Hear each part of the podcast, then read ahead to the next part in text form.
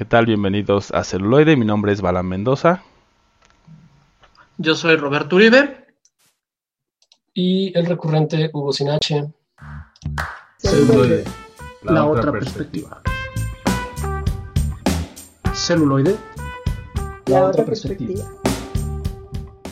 Y bueno, ya estamos de vuelta aquí en Celuloide, la otra perspectiva, en este, el episodio 41. Eh, un episodio cargado de intensidad, de, ¿qué será? Un alto contenido de adrenalina. E incluso en algunos casos gravedad cero, ¿no? Sí, adrenalina, gravedad cero y vamos al oscuro y terrorífico que puede ser el espacio o las cosas que se encuentran allá. Un buen tema, ¿no? Eh, creo que, al final da como todos los elementos eh, para un eh, para el género de terror, vaya. Obviamente va muy de la mano con la ciencia ficción, pero vaya, genera todo esto, ¿no? Precisamente porque no conocemos tanto del, del espacio, ¿no? Del famoso espacio profundo, del universo. Tenemos como algunas cosas, pero el resto sigue siendo desconocido y lo desconocido siempre va a generar ese, pues ese, ese temor, ¿no? Y fascinación al mismo tiempo.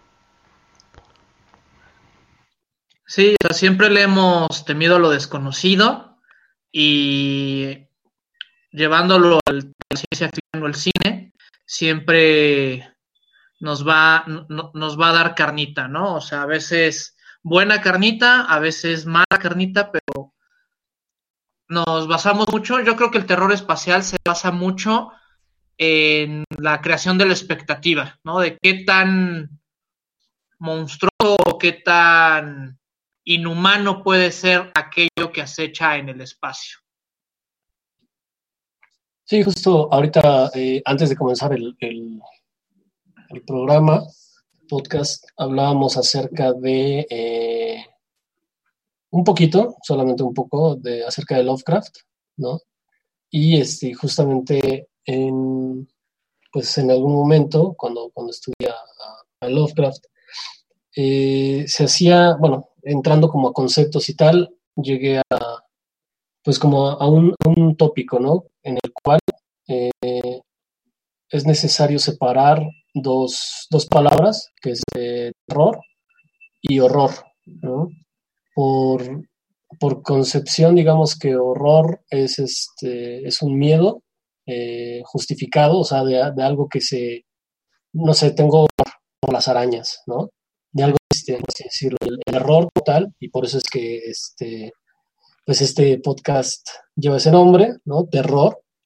Eh, el terror deviene de, o sea, es el miedo, pero básicamente a lo, a lo desconocido, ¿no?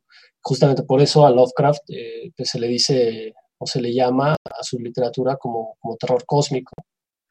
Porque pues incluso él escribe acerca de cosas que él mismo eh, creó como mitología, pero precisamente son desconocidas. Sí, y pues bueno, ahora yo los invito a viajar a 1954 para platicarles un poquito sobre It's the Horror Beyond Space. ¿no? Aquí eh, salió como el terror del más allá, pero se refiere no al más allá eh, de fantasmas, sino al más allá del espacio sideral, por así decirlo el espacio mapeado, ¿no? Ajá. O del universo conocido, no, sí. Lo, lo, lo, interesante es este que esta película nos marca que transcurre en el año 1973. Entonces, eso también es muy interesante. En el 54 se creía que en el 73 el hombre ya podía visitar otros planetas y la luna.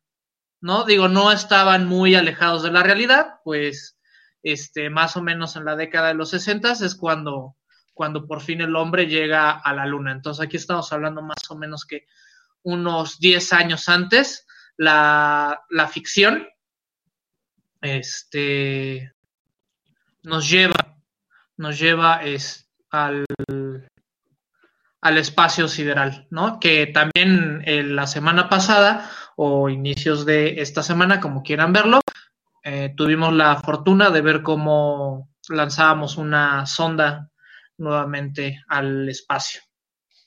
Y que también es un poco a, manera de eso, ¿no? Que, que, también decidimos cómo hacer todo esto.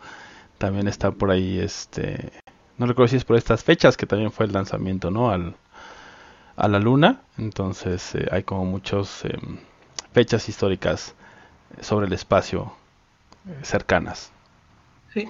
Y lo que yo quiero rescatar mucho de esta película es que fue la precursora para, para muchas. O sea, aquí igual el, el tema o el género no está muy explorado. Estamos hablando del 53, es de, ya, ya está la industria bien posicionada en Hollywood. Y les puedo comentar que esta película son prácticamente las páginas azules de, de en el octavo pasajero.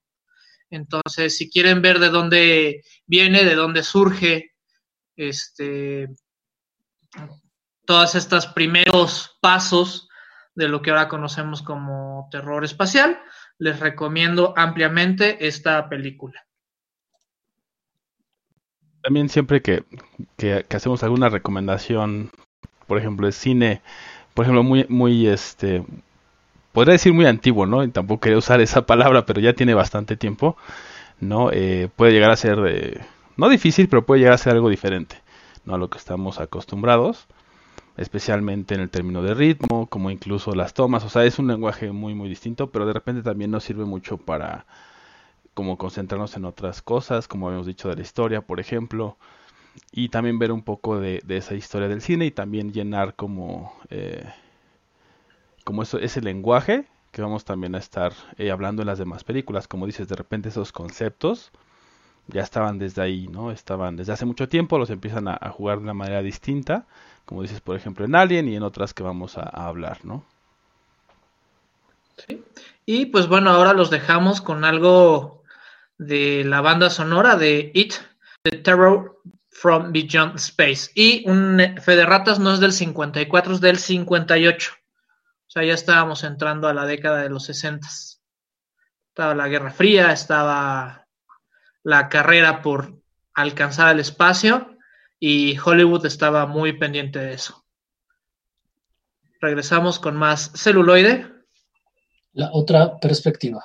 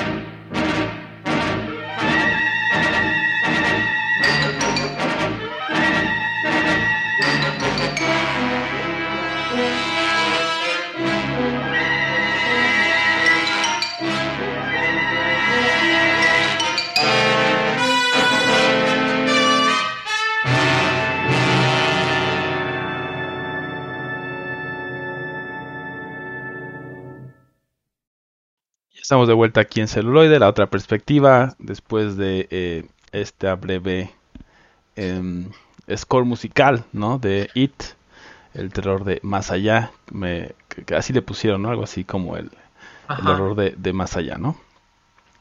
Sí, y menos acá. Y menos acá. y bueno, ahora vamos con algo eh, que sigue siendo más reciente, pero a la vez también no es tan reciente, ¿no? Es eh, Event Horizon. Eh, es una película de horror, de ciencia ficción, mejor dicho de terror, ¿no? como ya nos explicó el buen Hugo, y es del 97, entonces ya eh, son 23 años, ¿no? Sí, sí, más o menos 23 años de diferencia. Desde que salió, entonces, pues sí, obviamente también vamos a ver eh, lo mismo, un poco un lenguaje distinto, pero es, es bastante, bastante buena película. Dirigida por este Paul Anderson, y bueno, fue dirigida por ahí por eh, Philip Eisner.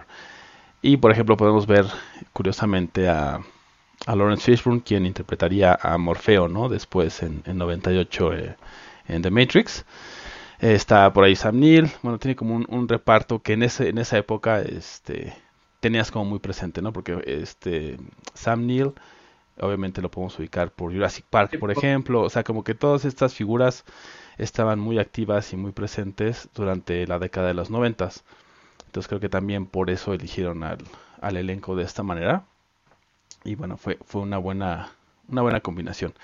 Y bueno, eh, e, esta película y la, que voy a traer después, eh, lo que me gustó mucho es que te ponen como en el contexto de la carrera espacial, ¿no? O sea, te van diciendo en tal año sucedió esto, ¿no? En tal año sucedió aquello otro. Te van como poniendo todos estos elementos al inicio. Y se me hace muy bueno porque como que ya entras directamente a este mundo, como a este escenario y te pones en el papel, ¿no? De los protagonistas o al menos como en el ambiente en el que están los protagonistas. Y creo que para disfrutar o al menos eh, aterrorizarte o, no sé si no sé si la palabra correcta sea disfrutar, pero bueno, como tener la experiencia, ¿no? De eh, una película de terror, pues es bueno como entrar en todo este ambiente. Yo, yo creo que sí es disfrutar, ¿no? Porque cuando uno va a ver una película de terror, pues justamente es lo que lo que busca, ¿no? Sentir esa, esa adrenalina, por así decirlo. Sí, como el golpe, ¿no? Y el el sobresalto. Sí, yo también concuerdo con eso. hace bastante tiempo vi el, el tráiler de esta película, no he tenido oportunidad de, verla, yo creo que me la voy a aventar hoy, mañana, uno de estos dos días. Eh, pero eh, justamente ahorita que, estoy viendo el, el tráiler nuevamente, eh, pues sí, me, viene, me viene a la mente, ¿no? Esto que, decía Borre, pues al final vas a, vas a disfrutar una película de, terror, de ciencia ficción, digo, ya, ya depende de cada quien, si, o sea, es como si fuera la, montaña rusa, ¿no? O sea, cada quien decide si, si se sube como, vaya, con esta instancia de, no disfrutarla, ¿no? Pero, con aprehensión, ¿no? Ajá, pero igual hay un chingo de personas que les, les encanta, ¿no? Eh, y yo creo que sí se puede, sí se puede disfrutar este, este tipo de cine por muy mucho miedo que te pueda infundar, Y justamente se me hace este género, algunas veces es, terror, algunas veces es horror, ¿no? Pero este, este género o este tipo de películas me gusta mucho en cuanto a la, a la experimentación, ¿no? Porque precisamente no, no, este, no se habla de algo eh, concreto, no se habla de algo que, que nosotros sepamos per se, ¿no? Habrá alguna película, no sé, Apolo, Apolo 11, Apolo 13, perdón, este, pues que sí marquen cosas que sucedieron en el viaje, ¿no? Eh, y que sean a lo mejor un tipo de ficción, pero acerca de cosas concretas. El caso de, la ciencia ficción espacial o, este, o de terror eh, espacial, a mí se me hace como bastante interesante por toda la experimentación que pueda haber eh, y por, por, lo que obliga ¿no? a, los, a los diferentes directores y, guionistas ¿no? para, o sea, para evolucionar el mismo el mismo género. El mismo género, ¿no? Y, yo creo que siempre es jugar con ese filo de la imaginación, por así decirlo, hasta dónde podemos llevar la imaginación, ¿no? O sea, es... Eso en conjunto. Sí, o sea, creo que la imaginación y también en conjunto con la ciencia, porque eh, igual en esta de repente meten conceptos que son de ciencia, vaya, de, de, o sea, reales, ¿no? Que son principios o que son hallazgos que la ciencia ha descubierto acerca del universo. Em, o son al menos supuestos, ¿no? Pero digamos, no están como, no son nada más alguien se le ocurrió, al guionista, y se le ocurrió su debraye, hizo lo que quiso, sino sí realmente hay algunas cosas que sí basan en datos científicos, hay otras obviamente que no, por temas de trama, por temas de que no se puede, etcétera, pero vaya, es jugar también con eso, y esa, esa parte a mí también se me hace como muy interesante, que, que lo puedan introducir, que puedan jugar como con, todos estos conceptos, ¿no? Sí, a mí se me hace como muy, muy buen... Eh, vaya, esta, esta experimentación yo la compararía, por ejemplo, con el cine de, de zombies, ¿no? ¿Por qué? Porque es, digamos, no sé, tú escuchas zombies, ¿no? Y de repente dices Resident Evil, o sea, te vienen, te vienen a la mente cosas como en tu top of mind, ¿no? O sea, podrías decir este, Guerra Mundial, Mundial, Z, este, 28 días después y Resident Evil. Eso es lo que yo entiendo por, por cine de zombies. Sin embargo, este, precisamente todas las películas que vienen eh, después, ¿no? Y que te dicen, güey, es una película de zombies, tienen la responsabilidad, por así decirlo, de cambiarte, eh, pues, el, como la... El canon. Exacto. ¿no? O sea, porque ya sabemos, o sea, ah, ok, pues es un virus que infectó a varias personas y se volvieron de esta manera, ¿no? Ajá, ¿y qué más? A mí el, el, terror espacial se me hace algo parecido, ¿no? O sea, ¿por qué? que al final cuando te dicen terror espacial, alien. Alien, claro. Y, y ya, ¿no? O sea, ok, ¿y qué, qué ofrece de diferente, por ejemplo, eh, esta película que de hecho nos va a hablar esta Giz de ella, eh, se llama Life, ¿no? O sea, esa tuve oportunidad de irla a ver a, al cine. ¿Qué me ofrece Life diferente, ¿no? De, de cualquiera de las de Alien, por ejemplo. ¿no? O sea, si es una, un alienígena el que ataca, etcétera, ¿qué cosa es diferente? Claro. ¿No? Y, y, es, buen, es buena, eso es muy bueno, porque justo esta de Heaven Horizon y la que sigue de Pandorum, vamos a ver eh, un twist, sobre todo en la de Pandorum, pero en esta, por ejemplo, eh, hablando un poco de la trama, pues es una nave que se pierde, ¿no? Y, o sea, están in, intentando hacer como el viaje eh, eh, hiperespacial, ¿no? Como este famoso viaje de transportarte de un lado a otro en segundos, ¿no? Entonces tienen medio la tecnología y todo esto, y la primera nave que, que, le ponen esta tecnología, pues se pierde, ¿no? Y una segunda nave va y se la encuentra por ahí donde estaban, o sea, digamos como en ese sector, ¿no? Del espacio. Y, y empiezan a descubrir como qué es lo que le pasó, ¿no? Encuentran un sobreviviente y empiezan a ver como cosas que no, que no, que no cuadran, ¿no? Y vamos descubriendo como todos estos lados que les digo es un poco jugar con la ciencia porque pues dice al hacer este hueco o portal precisamente para trasladarse de un lugar del universo hasta el otro en muy poco tiempo pues abren portales no a otras dimensiones. Y en una de esas dimensiones la nave de Event Horizon eh, pues pasa a través de ella y pues todos los tripulantes mueren, ¿no? Y después van viendo como en las bitácoras de video y como en los demás datos que pues es una dimensión infernal, ¿no? Que hay como cosas que escapan a la física de nuestra dimensión, que escapan como a la, al entendimiento de nuestra dimensión y es una dimensión literalmente demoníaca y malvada y infernal. Entonces es como ese juego, ¿no? Ya no es un alien, ya no es un ser de otro planeta, sino ya son seres de otras dimensiones. Y dices, órale, está muy, muy fumado, ¿no? Pero, pero está bastante bien llevado y vas descubriendo como todos estos pasos. Y, también juega mucho con, eh, con tu mente, ¿no? O sea, como, como les hemos dicho, como ponerte en ese lado, también el director tiene que hacerlo, ¿no? Poner ciertas secuencias, cierta, cierto ritmo, eh, colores, etcétera, para que cuando tú veas ciertas escenas digas, ay, pues qué está pasando, ¿no? Está, estoy alucinando junto con el personaje o esto es lo que realmente está pasando, ¿no? Jugar con esa eh, diferencia entre la realidad y la ficción, pues siempre, siempre ayuda mucho a contar este tipo de historias. Sí, y yo creo que este aquí el reto hacia el espectador como guionista y como director es qué tan factible o qué tan creíble hago este universo o hago este... Sí, pues este concepto. ¿No? Es por eso que se agarran de repente cachos de, de la ciencia, de la ciencia proba, probada o de la que tenemos mano actualmente, y a partir de ahí dejan volar su, su imaginación. Entonces, le da elementos este, factibles o creíbles al espectador y entre más creíble sea lo que está pasando en pantalla, mayor impacto va a tener en nosotros. Y un dato interesante como para finalizar el bloque es que después de que lanzaron el DVD, en, pues en aquella época 97, este y tuvo como mucho éxito, muy buena recepción, quisieron hacer, ¿no? El director y este y el estudio quisieron hacer como la dirección, la versión de eh, del director y se dieron cuenta que el, el, material, o sea, la cinta no había sido guardada de manera adecuada y se perdió. Entonces no hubo manera de hacerlo.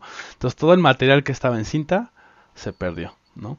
Entonces... Es que había radiación, güey. Como estaban haciendo la película en el espacio, no, no soportó, güey. No, oye, oh. ¿sabes qué? De hecho, este, hay, hay una, creo que después de Gravity o alguna película de este estilo. Sí, fue de Gravity, que una reportera. Dijo que, que, habían filmado allá, ¿no? Sí, sí, sí. habían filmado más allá en el espacio. Pues bueno, nosotros procuraremos no tener ese tipo de errores. Tendremos otros, pero no esos. Y este, vamos con algo de la banda sonora de Event Horizon o El Horizonte Final, creo que así le pusieron aquí en Latinoamérica. Y regresamos con más celuloide. La otra perspectiva.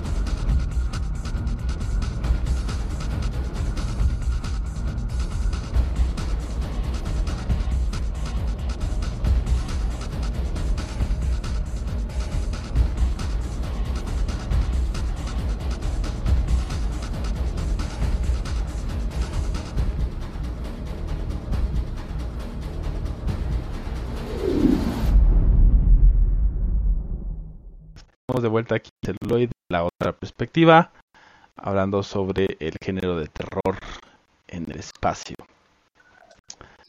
Y bueno, como vamos de manera cronológica, pues me toca de nuevo eh, una de las películas que seleccioné para este programa y es... con todo el podcast el señor Malau. no, esta vez eh, fue literalmente por orden cronológico, entonces por eso empezamos en 58, nos vamos a 97 y ahora vamos a 2009. Con eh, la película de Pandorum.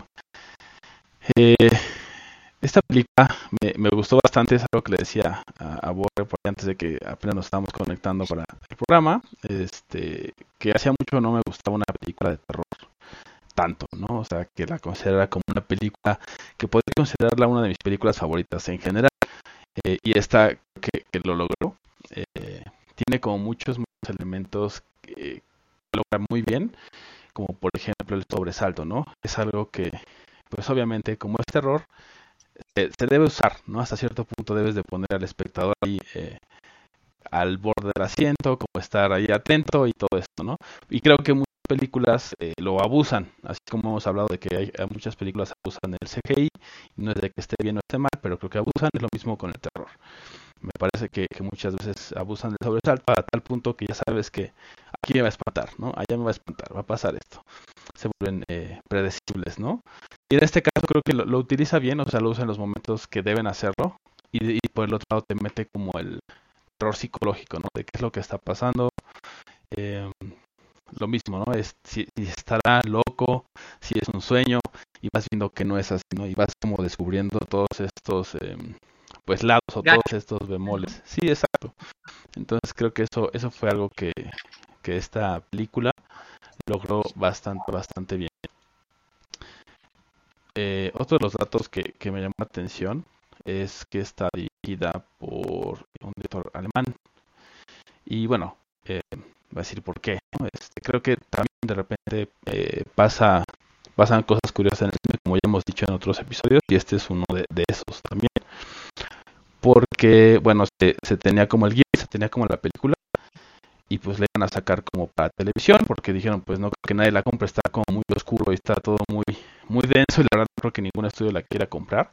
Sin embargo, hubo por ahí un estudio que, pues sí lo, este, leyó el guion, se le hizo interesante y dijeron, ok, vamos a, darle un presupuesto y pues obviamente se logró hacer esta película con un presupuesto pues mucho mayor al que al que se tenía como planeado, ¿no? Y eso eh, sí se ve, y se ve que sí lo utilizaron como bastante, bastante bien, porque el nivel de detalle que tiene es este es impactante. O sea, de la nave puedes ver muchísimas cosas en muchas de las tomas que literal dices, pues sí, se, sí, sí le invirtieron un buen, un buen tiempo y un buen varo a, a hacer creer que estás ahí dentro con, con los personajes.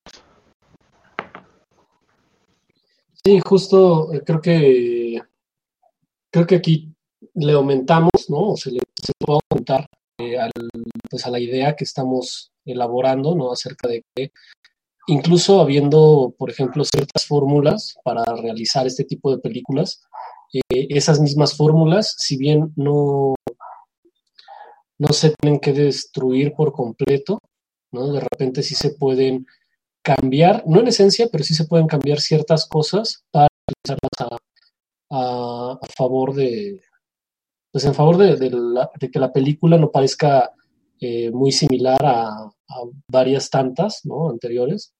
Eh, y en este sentido hay, un director que, se me hace como muy, muy bueno, eh, hablo de James Wan, eh, que él hace eh, género de, terror, no, no, no espacial necesariamente, pero sí este género de terror. Y hay una de sus películas, no recuerdo específicamente cuál, me parece que es The Conjuring 2, El Conjuro 2, en la que de hecho hay un, hay un como un estudio, no semiótico, pero sí como hay un estudio acerca de el cómo te lleva eh, al tipo de suspenso que él maneja, ¿no? El cómo, cómo te deja estos lapsos de tiempo, cómo aunque tú sabes, eh, digamos por fórmula, eh, por así decirlo, que cuando, cuando hay una subida de audio, ¿no? Sabes que ahí va a suceder algo,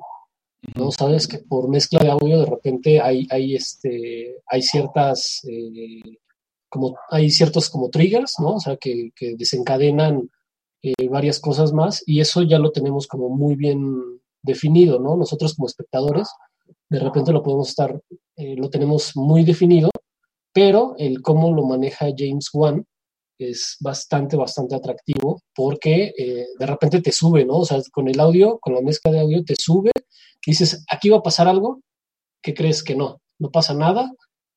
Ok, en la siguiente toma, ¿no? O sea, cuando el personaje se voltea, va a pasar algo. ¿qué crees? No pasa nada, ¿no? Y bueno, regresa como la instancia y ¡pum! De repente te mete ahí algo que dices, wow, es, está muy bien llevado. Y creo que es, eh, es esto lo que quiero llegar, ¿no? Eh, haciendo referencia a, todo lo que dices, eh, Balab, ¿no? Acerca de, aun cuando hay ciertas fórmulas, ¿no? Y que, digamos, nosotros como espectadores, nuestro cuerpo ya está... Eh, ya las identifica, ¿no? O sea, ya sabe. Sí, exacto eh, cómo un director e incluso eh, guionistas, ¿no? Cómo pueden definir una cierta diferencia en la trama para que sea diferente a, pues a otras tantas películas del mismo género. Pues yo creo que sería un excelente reto para James Wan este, que se aventara algo de terror espacial. Sí, pues si ya hizo Rápidos y Furiosos 7, que no haga algo, que no haga algo en el espacio alguien tiene que pagar la renta, ¿no? O sea, yo a veces creo que hay producciones que, que realmente son para... Se quiere pues, un capricho, güey, ¿no? O sea, dice... Tanto de capricho como de, de, bueno, pues es que tengo que, que pagar la renta o se me pasó la American Express Black. Unos tantos millones, pues tengo que hacer rápidos y furiosos. Tengo que hacer rápidos y furiosos. Oye, pero ¿sabes qué? La verdad es que se me hace bastante, bastante chido el trabajo que hizo. Eh, También esa se ve cuando, cuando es un director que tiene como toda esta otro lenguaje y una experiencia distinta, ¿no? O sea, sí, le imprimen eh, mucho. Yo me acuerdo por ahí también una de las películas precisamente de, de Bond, de, si no, no, no recuerdo bien cuál es, eh, si es GoldenEye, pero igual fue, fue dirigida, si no me equivoco, por ti, eh, Lita Mahori, que también es un cineasta que había sido cineasta independiente muchísimos años y de repente dirige James Bond, ¿no? Y pues mucha gente lo critica y sí se notan ciertas escenas que dices, es él, o sea, está metiendo su discurso, su agenda y su todo en James Bond. Entonces Sí. también es como interesante de, de observar cuando pasa esa, esa conjunción, ¿no? De una saga o un- una gran producción y un director o independiente o viene como de, de otra corriente, no necesariamente comercial, ¿no? Sí, Sí, y al pues, final. Sí, adelante, Borja. No, pues ya iba a mandar al corte. Vamos al corte y regresamos eh, con más celuloide. Sin antes recordarles que nos pueden contactar ya sea por Facebook, Instagram y después de en vivo, pues estamos también en Spotify, Apple Podcast y nuestro, teachers, nuestro correo es este contacto arroba celuloide punto live para que los escuchemos y los sepamos leamos. más sobre ustedes. Regresamos.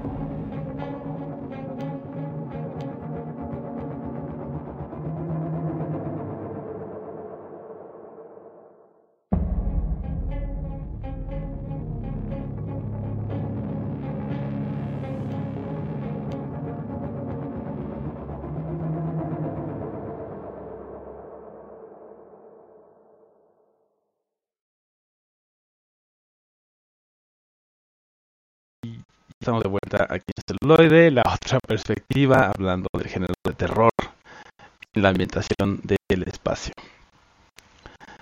Sí, y aquí eh, vamos con una película que puede estar en un limbo, ¿no? Entre acción y terror, eh, es la película de Prometheus del 2012. Eh, creo que puede ser una, vaya, está en un limbo entre, entre acción y terror, porque justo en este, cuando estábamos en el corte musical, estábamos hablando, ¿no? De los diferentes tipos de eh, monstruos alienígenas que puede haber en el, en el, En el género. en el género, pero este, no necesariamente, vaya, el cómo, el cómo se desarrolla cinematográficamente este personaje, ya sea por guion o por, eh, por puesta en escena como tal, eh, puede cambiar bastante la, forma en que es recibido eh, por el espectador. En un ejemplo bastante, bastante sencillo, eh, mencionaba Balam que, eh, por ejemplo, Depredador, pues aunque es un, un, este, un monstruo, digamos, feo y, y, que uno no se atrevería a estar enfrente de él, ¿no? Causa muchísimo menos miedo, ¿no? El depredador, porque pues está, está vinculado al género acción. Y el desarrollo del personaje, pues no, no marca que tenga que, que dar miedo, o sea, más bien es, es un alienígena, ¿no? El, al cual el héroe, por así decirlo, tiene que, que derrotar, ¿no? Sí, como decías, es una amenaza más allá que un, un horror o un terror o un... O sea, es un monstruo, pero no es como con esa concepción de es algo desconocido. Y sí, a la vez, pero vaya, te presentan para que sea una amenaza, no para que sea algo desconocido. Sí, y, y perdón, Borra, adelante. No, no, y este, hablando justamente de Prometheus, la, la, la película que, que ahorita este, vamos a mencionar, creo que es muy importante porque cierra el ciclo o cierra, digamos, un, un arco argumental que tenemos desde, desde Alien, pero se conecta y no con, con esta misma. Sí, y, y, así como se encuentra en un limbo entre, entre acción y, y, digamos, terror en el espacio, a mí me parece que también, en, digamos, en, en, mi gusto, se queda en un limbo, ¿no? Porque esperaba... ¿No sabes si te gusta o no? ¿Cómo? ¿No sabes si te gusta o no? Me encanta, o sea, me encanta, pero también tengo muchísimas cosas en contra de esta película, eh, sobre todo por cómo, cómo me la vendieron, ¿no? Y cómo se la vendieron a los espectadores. Eh, es una de las películas que estuve esperando eh, por bastante, bastante tiempo. Eh, cuando me dijeron, bueno, cuando, no cuando me dijeron, sino cuando, cuando vi que iba a dirigirla Ridley Scott, dije, no manches, o sea, este güey se le tiene que ir a ver al cine, ¿no? Y, estuve esperando a que saliera la película, como no tienes idea, y el, el trailer es bastante, bastante eh, chido. De hecho, creo que la, la escena eh, en la que abren con, con los créditos de, de, de, apertura es la escena que más puedo amar en el, en el cine, así. O sea, es, es la escena más hermosa que, que uno se pueda encontrar, eh, pero, pero, justamente como la eh, como en este sentido de no vamos a explorar Alien, sino vamos a explorar algunas otras cosas, creo que no llega a explorar esas cosas. ¿no? Y se, no, no sé si al, al, momento en el cual ya estaban en, en, en grabación, Ridley Scott dijo, güey, ¿sabes qué? Me funcionó muy bien Alien, vámonos por cosas que ya, que ya sabemos que funcionan, ¿no? Porque a mí se me hacía bastante, bastante interesante la, la premisa de la película, ¿no? O sea, en cuanto a que los, este, los humanos van a buscar, digamos, como el inicio precisamente de la humanidad y todas estas como similitudes que hay en, en varias culturas, incluso este, interespaciales, o sea, no, no solamente culturas este, terráqueas, ¿no? sino culturas este, interespaciales, y es lo que los lleva al espacio, ¿no? Pero creo que ya no, no quisieron seguir con eso, y de repente caen a la, pues sí, a esta idea que ya les había funcionado, que era básicamente Alien, ¿no? Pero la premisa... Eh, la, la, estética de la película es, es buenísima, la verdad. Sí, y creo que aquí cabe la pena este mencionarlo, o sea, toda esta estética la tenemos gracias a un artista que es este Giger. Tiene muchos fans. ¿no? Que tiene muchos fans. Sí, sí. Es como el este Freud de, del arte, ¿no? Pues no el Freud del arte, pero sí tiene este, una estética particular, la cual no, no, no llegaría al, al, cine de no ser por Jodorowsky y, y, Duna, ¿no? Ese, ese proyecto que nunca se llegó a, a concretar. Este, y que nos deja como moraleja de que hay que guardar celosamente tu carpeta de producción. Porque gracias a, digo, o sea, gracias a, Duna tenemos este Alien, también tenemos Terminator, prácticamente toda la, la estética de los ochentas en el cine de ciencia ficción es gracias a esta carpeta y a este proyecto que nunca se, se llegó a concretar. Sí, justo, eh, bueno, igual y para las para los escuchas que de repente no, no, no saben que, que, es una carpeta de producción. Una carpeta de producción es precisamente donde se, se incluyen todos los elementos de la, de la película. ¿no? Dígase el budget, el, dinero que va a ser utilizado, eh, los personajes que, que, se pretenden, ¿no? O sea, no los que están casteados, sino los que, los que se pretende utilizar, los que quedan con el, digamos, con el personaje. Eh, viene el, el, pitch, ¿no? Eh, lo que es básicamente la, la, premisa de la película, y viene también incluida parte de la, de la estética a, a utilizarse, ¿no? O sea, es el, la carpeta de producción, eh, es básicamente eh, el conjunto de todos estos elementos. Y sí, o sea, digo, para que puedan entender, ¿no? El cómo, el cómo robarse una carpeta de producción eh, puede generar esto que, que, nos menciona el buen Borre, ¿no? Puede conllevar a todos estos eventos, ¿no? Claro. Sí, porque al final, o sea, te estás robando la, la, la idea particular ¿no? O sea, te estás robando precisamente el, el, lo que les mencionaba, el pitch, el, la premisa de la película, y con que te robes, digamos, la premisa de la película, pues nada más le cambias la, pues la estética, la fotografía, el... Y pequeñas modificaciones, ¿no? Sí, sí, sí. Y bueno, tener tu película. Sí.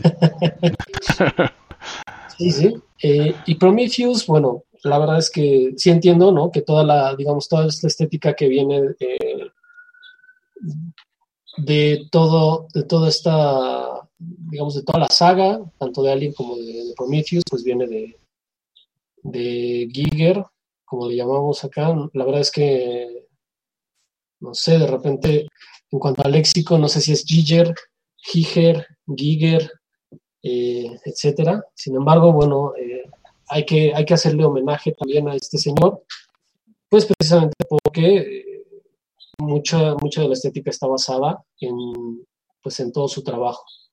Y el por qué decía que era el, el Freud del arte es porque su trabajo es eh, generalmente muy, muy, allegado a situaciones eróticas, sexuales, eh, fálicas o eh, todo lo anterior. Con, con, o, o, todo lo anterior, más genitales, ¿no? Sí, entonces juega mucho con, con estos elementos, ¿no? Así es.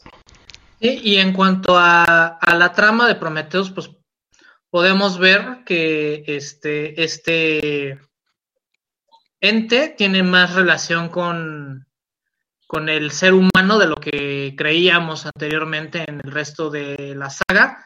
Entonces, si, si son fan de Alien, eh, este es un paso obligado, digamos, como para cerrar ese, ese ciclo. En lo personal, a mí me gusta mucho la de la de Covenant, porque vemos a mucho, ve, vemos a, a este Fassbender muchísimo tiempo en pantalla, es como, es como, hasta, hasta es, es chiste, y obviamente la, la primera, ¿no? La que empezó todo este fenómeno. Sí, y creo que, eh, digo, la, la, película no, no salió muy bien parada, Prometheus no salió muy bien parada eh, debido a, pues precisamente esto, ¿no? Que no, que se vendió como otra, como otra cosa, creo yo, y terminó siendo la película Alien 5 o Alien 6, no sé, o sea, básicamente. No, y, a, no y, a, mí eso fue lo que me gustó. A mí eso fue lo que me gustó de, de, de la película, que fue como la secuela precuela. Ajá. Ajá, sí, sí, sí. Sí. Sí, está, o sea, está, está, está bastante padre el cómo lo, lo toman, pero justamente también Ridley Scott en todas las entrevistas previas al, al estreno eh, dijo, no es otra película de Alien, no es otra película de Alien, no es otra película de Alien, dejen de comparar con Alien, no es una precuela de Alien, no es una secuela de Alien, este, y terminó siendo una precuela de Alien. Entonces, nos engañó a todos. Sí. Ah. Que tampoco le quita su valor, o sea, como decimos, ¿no? Está bastante buena, pero sí, creo que eso fue lo que afectó su éxito, ¿no? Que mete todo esto y a la vez no, y luego cuando la ves, pues dices, ¿qué pasó, no? Pero a la vez te queda la sensación de, ¿qué pasó? Pero me gustó. Entonces eso, eso es algo complicado. Justamente es lo que le decía a- al Borre iniciando este, este bloque. O sea, sí me gusta, pero Pero qué pex. Y pues entonces, conflictúense y díganos en nuestras redes sociales si creen que Prometheus es o no una secuela, precuela de Alien. Y regresamos con más celuloide. Ahora vamos con algo de la banda sonora de Prometeo o Prometheus.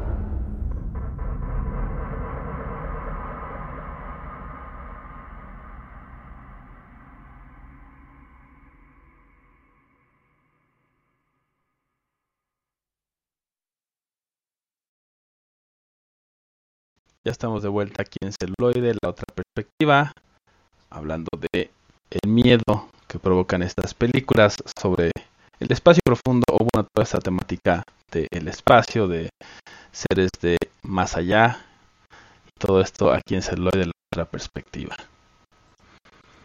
sí, y este, pues digamos, la, la monarquía pasa de, de Balam a mis manos. Continúo yo con, eh, con otra película eh, que se llama Europa Report, es del año 2013. Y eh, pues bueno, es, la, la trama es básicamente, o, la, la idea es básicamente un, un grupo de astronautas eh, que hacen un viaje a una de las lunas de... es una de las lunas de Plutón, me parece. De Saturno, si no me equivoco. Saturno, ¿no? Sería como de Saturno. Júpiter, Júpiter, ya lo vi. de Ya. Júpiter. Sí, claro. Eh, y eh, en la cual eh, en esta luna se encontró como un síntoma de vida, ¿no? Entonces los, estos astronautas tienen la misión de checar qué es lo que, lo que está pasando ahí. El por qué, digamos, el, el- caso de, esta película es bastante, bastante simple.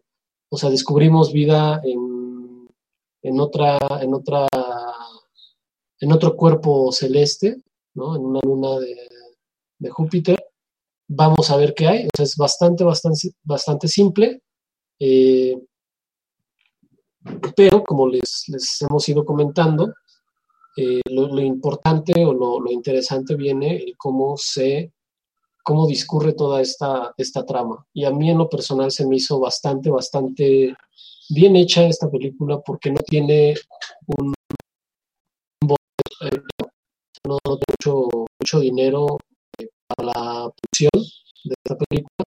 Los escenarios, aun cuando, aun cuando es pues una nave espacial la que está yendo hacia esta luna. No, vaya, no, no rebuscan mucho todos los escenarios, solamente eh, discurren en dos o tres, ¿no? que es el, puente de mando, la, cabina de donde duermen y a lo mejor un poco de, cabina de ejercicios. ¿no?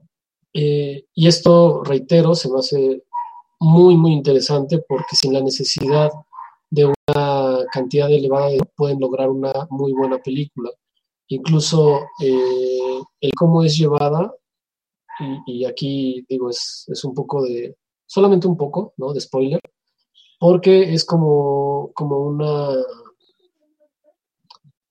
una secuencia documental, ¿no? No diría que es falso documental, porque no, o sea, no, digamos, no, está... ¿no? Ajá, exacto. Pero sí tiene como una estética bastante, bastante documental, y es lo que lo que a mí me, llama, me llama bastante la atención, ¿no? Porque, pues, son, digo, no me, no me he puesto a investigar qué, cámara utilizaron, por ejemplo, pero, eh, pero sí se nota que las cámaras que utilizaron no, son muy caras a la renta ni a la venta. Eh, utilizaron muy, muy poco dinero y la, el resultado es bastante bueno. ¿no? Esta idea, eh, que, les digo, es bastante simple, eh, nos hace sentir lo que tendría que hacer el, cine de terror en, el espacio. ¿no? O sea, te hace, te hace sentir que no.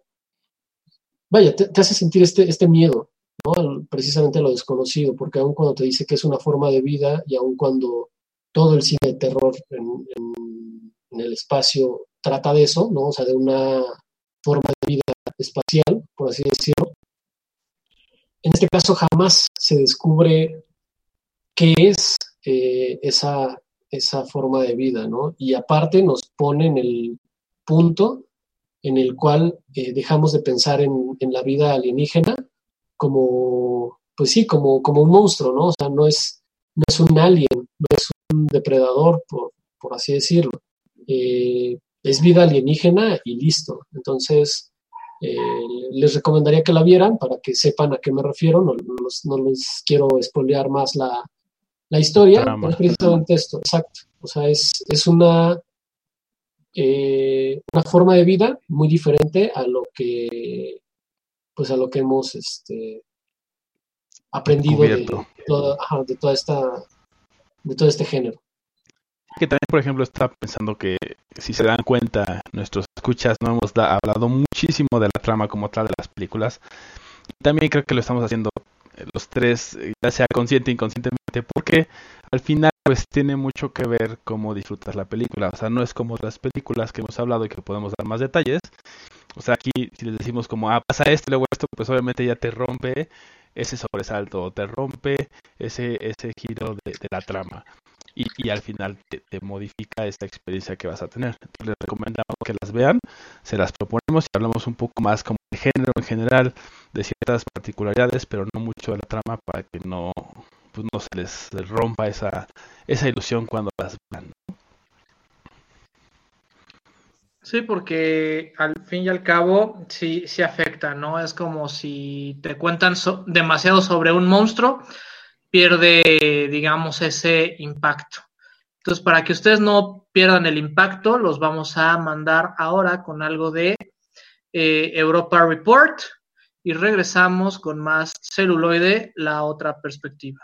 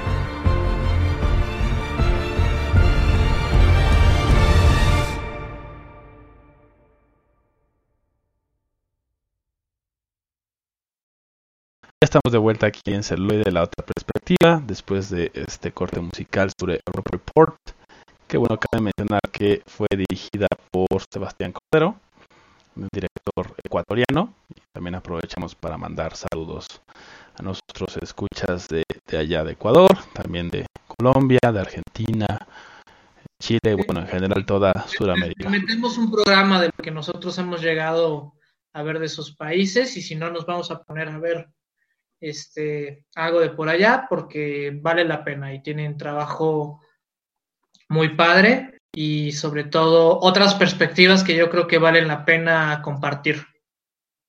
Compartir y explorar.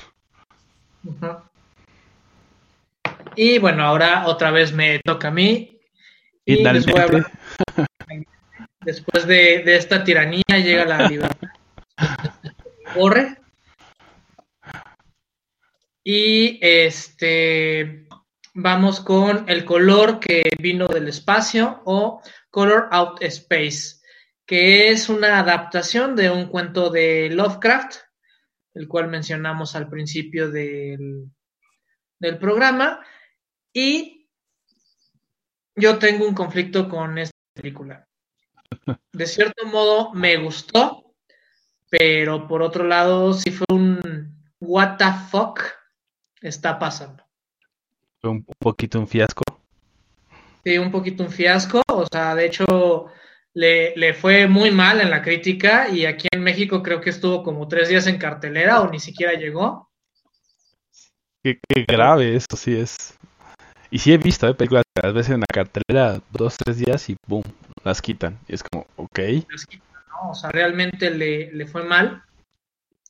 Y yo creo que le fue mal porque, bueno, si tú eres un fan de la literatura Lovecraftiana, la vas a ver y vas a decir, me, tiene muchos elementos que, que corresponden a, a Lovecraft, pero, pero, pero, pero, pero, adaptar visualmente a Lovecraft es un gran problema. Es un gran reto Porque- y un gran problema. sí. Lo que a ti te puede dar miedo en la literatura y el cómo tú interpretas la literatura es muy distinto a cómo la interpreta el director y el cómo la visualiza el director. Y en lo personal creo que la adaptación visual de lo que se considera como terror Lovecraftiano no se logra. Sí tiene como muchas deficiencias, creo yo, ¿no? Y también tiene que ver justo con lo que mencionas, el tema de la interpretación, ¿no? Eh, de repente, pues toman como elementos que pueden ser muy ambiguos o que pueden estar muy abiertos o muy generales y que tú como individuo les das significado y eso llevarlo a la pantalla grande pues se, se vuelve un, un poco más o mucho más complejo, ¿no? Sí, No, o sea, y, y el elenco no es malo, o sea, es este tenemos- Malísimo. Sí, bueno, es que también poner a este Nicolas, Nicolas Cage eh, es complicado porque lo mismo que lo voy a hacer un poco como lo que dijimos de espero no ofender a nadie lo que dijimos de Johnny Depp, ¿no? O sea, si bien no está tan cerrado como Johnny Depp a un solo personaje, también tiene como uno o dos tipos de personaje o tal vez tres si lo analizamos a detalle. Entonces también eso no te deja mucho con que trabajar, ¿no? Sí, o sea, yo, yo, yo sé que Nicolas Cage tiene, no sé, de cada 10 películas, tres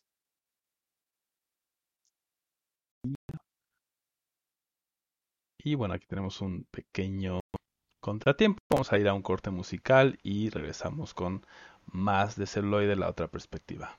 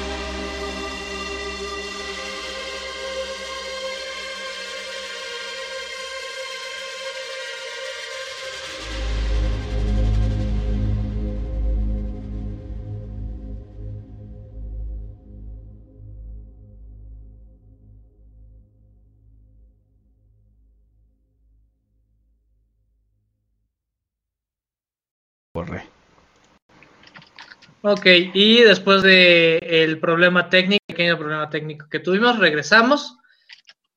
Y bueno, o sea, Nicolas Cage es de los tipos de actores que tiene 10 películas, de las cuales 7 son malas y 3 son excelentes, ¿no? En este caso, esta cae en una de las malas. no, y no sé qué empresa o qué productora tenga los derechos de, de las historias de Lovecraft, pero lo que sí sé es que les ha costado mucho trabajo adaptarlas al cine. Por eso no hemos visto un universo Lovecraftiano que sería muy rico no realmente si lo llegáramos a ver en pantalla con todo este lore que nos llegó a dar. Tiene muchas historias, tiene muchos cuentos y mucha mitología que, que sería muy rica verla en cine. El problema es que el adaptarla no es tarea fácil. y yo encuentro, yo encuentro bastantes, bastantes dificultades en, en, adaptar una, pues una idea Lovecraftiana al cine. Sin embargo, también se me hace eh, alguna situación que tenga que ver con, no solo con la interpretación del director, sino también a veces con, eh, con la parte de producción ejecutiva, ¿no? Porque, eh, y ya se lo, se lo, hemos recalcado a la audiencia, ¿no? Hay, hay un ejemplo bastante chido de Smith, que se pone a hablar acerca de que él tenía un guion buenísimo y todos los leyes de Warner dijeron que el guion era buenísimo acerca de Superman, si no me equivoco. Sí, Superman. Y de repente el productor ejecutivo, ¿no? no, es que, ¿sabes qué? Quiero una araña ahí. Gigante. No, ajá, una araña gigante. Entonces, siento que también va, va por ese punto, ¿no? En cómo la interpretación de cada una de las personas que están dentro de la pues de la realización de una película eh, tiene muchísimo que ver y influencia mucho el resultado. Aparte de que es diferente, eh, perdón, difícil el, entender, interpretar y, llevar a la pantalla un mundo Lovecraftiano, creo que también tiene mucho que ver con, con esto. Eh, dígase, no sé, hipotéticamente, ¿no? que pues el director y el guionista y este y el encargado de, diseño de producción ya tienen como muy bien fundamentado el cómo van a poner ciertas y tales cosas, y de repente llega el productor ejecutivo y le dice, no, güey, es que cómo va a tener pinche, cómo va a tener tentáculos en la boca, por así decirlo. O que tenga que, ser un magnífico. Ajá. Ajá, es que así es el, el, personaje, ¿no? Así lo describe. No, este, eso, eso, nadie le va a entender. Ponle patas de araña. Entonces, sí, sí, sí. Que lance veneno. Exacto. Y entonces empiezan a, discurrir tantas otras cosas, ¿no? Yo creo que la manera en que se puede llegar a una buena eh, a una buena presentación o a una buena adaptación es solamente inspirarse en el trabajo de Lovecraft, sin querer eh, llevarlo como, como de libro a la, a la ficción meramente.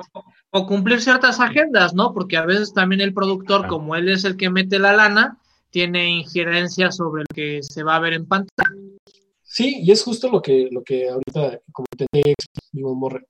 Eh, el cómo un productor puede decir, oye, pero es que es que este personaje está feo. Ajá, güey, pero así, así eh, lo menciona Lovecraft en sus libros, ¿no? Eh, hay otras dos situaciones que me gustaría comentarles, me voy como rapidísimo. Hay una película eh, bueno, más bien basada en un libro de Stephen King que se llama La Niebla. Y justo tanto en el libro como en la película creo que podría haber como cierta, ciertos dotes, ¿no? De, inspiración Lovecraftiana. ¿Por qué? Porque al, final de la, o más bien los monstruos que están en la, en la niebla, creo yo que ese es eh, un muy buen acercamiento a lo, que podrían ser o a lo que, por ejemplo, Lovecraft pensaba cuando, cuando escribía. Al menos da como la sensación de, ¿no? O sea, como que da esta atmósfera eh, desconocida, extraña, espeluznante y todo esto y sin tener que como, no sé, como que reinventar la rueda hasta cierto sentido, ¿no? Sin reinventarla y aparte sin ser tan literal. O sea, porque por ejemplo en la niebla vemos nada más las, las, este, las extremidades inferiores de los, de los, de los monstruos, Mm.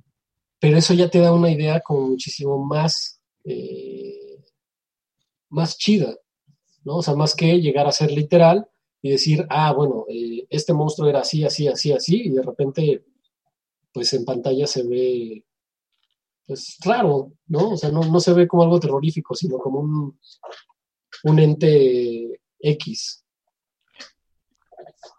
Sí, que te da un poco más de juego con la imaginación, ¿no? O sea, te muestra algunas cosas, por otro lado no tanto, y entonces también sigue estando ahí esa parte donde tú llenas los huecos, ¿no? Y que puede ser tan individual como cada uno de nosotros somos. Sí es. Y la segunda, eh, se, me, se me fue, disculpen ustedes, se me, se me fue acerca de que, ah, sí, Eh, me parece que la, la semana pasada el buen Borre nos recomendó la serie de, una serie que está basada en, Alias.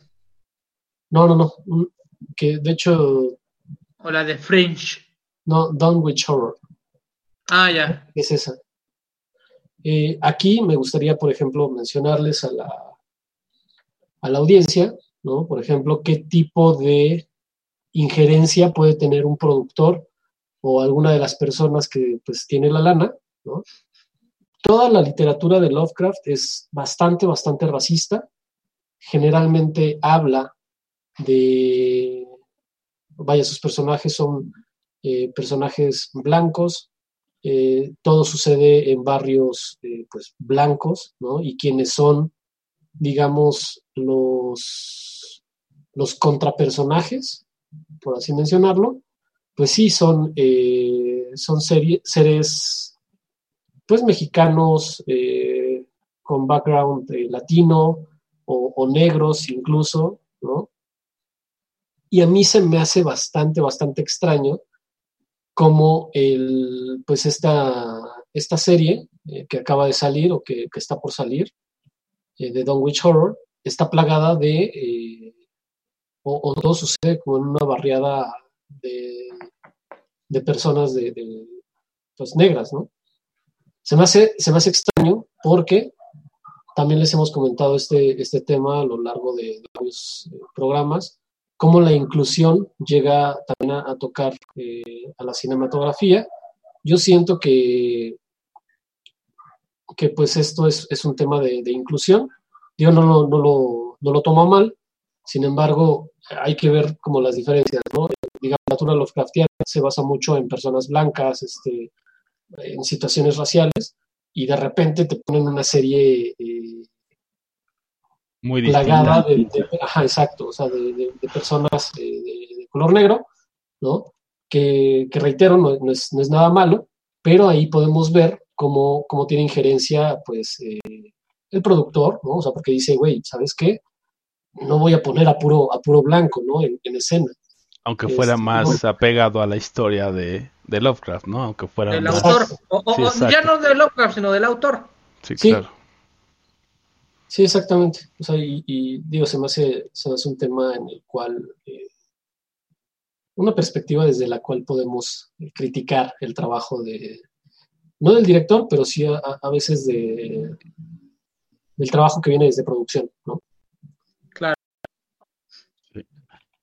Yo creo que vamos a un pues, corte, a otro corte un musical corte y regresamos Y con las regresamos con las recomendaciones.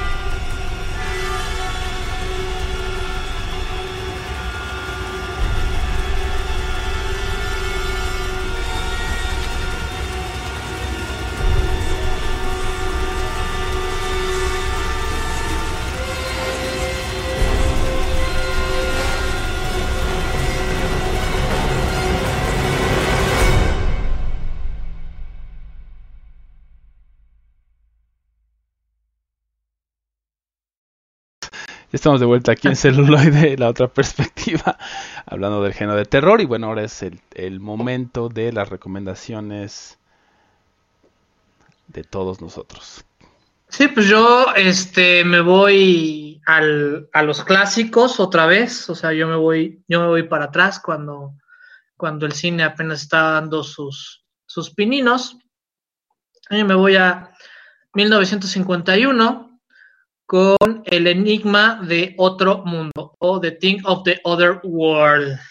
Fuiste por las cosas de, del espacio, del otro mundo, del más allá.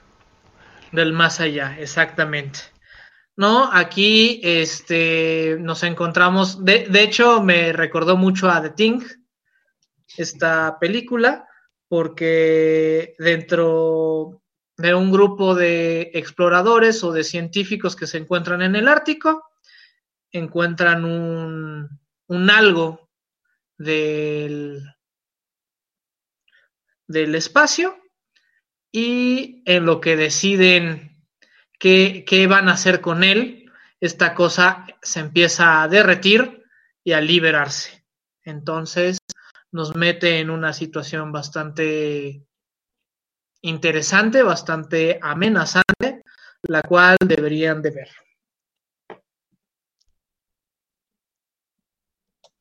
Perdón, por mi parte, este les quiero recomendar una película que se llama Apollo 18, Apolo 18. Eh, justo iba a hablar nuestra, nuestra compañera Gia acerca de, de esa película. Eh, no es una película que yo haya visto completa, solamente vi los primeros 20 minutos, pero me parecieron bastante, bastante interesantes. Incluso eh, tiene, tiene mucho que ver con lo que les decía cuando les hablaba de Europa Report. Vaya, la, esta situación alienígena o el, alienígena que, que, aparece no es muy constante ni es como tan literal, ¿no? Entonces, bueno, creo que, creo que esa, esa fórmula podría funcionar en el... Digo, ya, ya pasamos como por la fórmula en la cual el monstruo alienígena es el que da terror, que, por ejemplo, en Alien es lo que, lo que de repente nos genera terror, ¿no? La, la forma, la forma de este extraterrestre eh, es la que, la que infunda un cierto miedo, pero en el caso de Apolo 18, eh, pues de repente no, no, no, aparece mucho en pantalla el, el, pues sí, el alienígena y creo que eso lleva a veces a, pues obviamente a, a infundir más, más miedo. Y yo por mi parte les voy a recomendar una película que se llama Circle de 2015. De hecho está por ahí en Netflix. Perdón. Y bueno, es, ese es más bien de terror psicológico y como thriller, pero está bastante buena y creo que cabe eh, dentro de, este género. Y bueno, ahí eh, igual no les quiero decir absolutamente nada más que que la vean. Es una premisa bastante interesante, los va a poner a pensar y el final los va a dejar con el ojo cuadrado. Entonces, recomendable completamente. Y pues bueno, esto ha sido una emisión más de Celuloide, la otra perspectiva. Yo soy Roberto Uribe. Hugo Sinache. Balam Mendoza. Gracias y hasta la próxima. Celuloide. Celuloide. Celuloide. La otra, la otra, la otra, la otra perspectiva.